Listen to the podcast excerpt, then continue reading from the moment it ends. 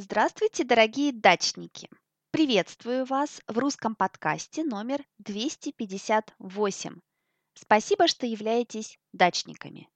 Сегодня наша тема – российские современные детективы.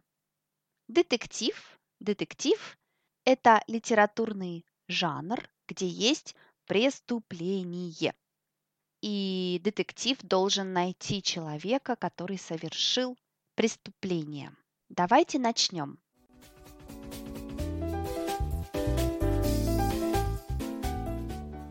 Итак, преступление. Преступление – это когда человек сделал что-то плохое. Он убил кого-то или украл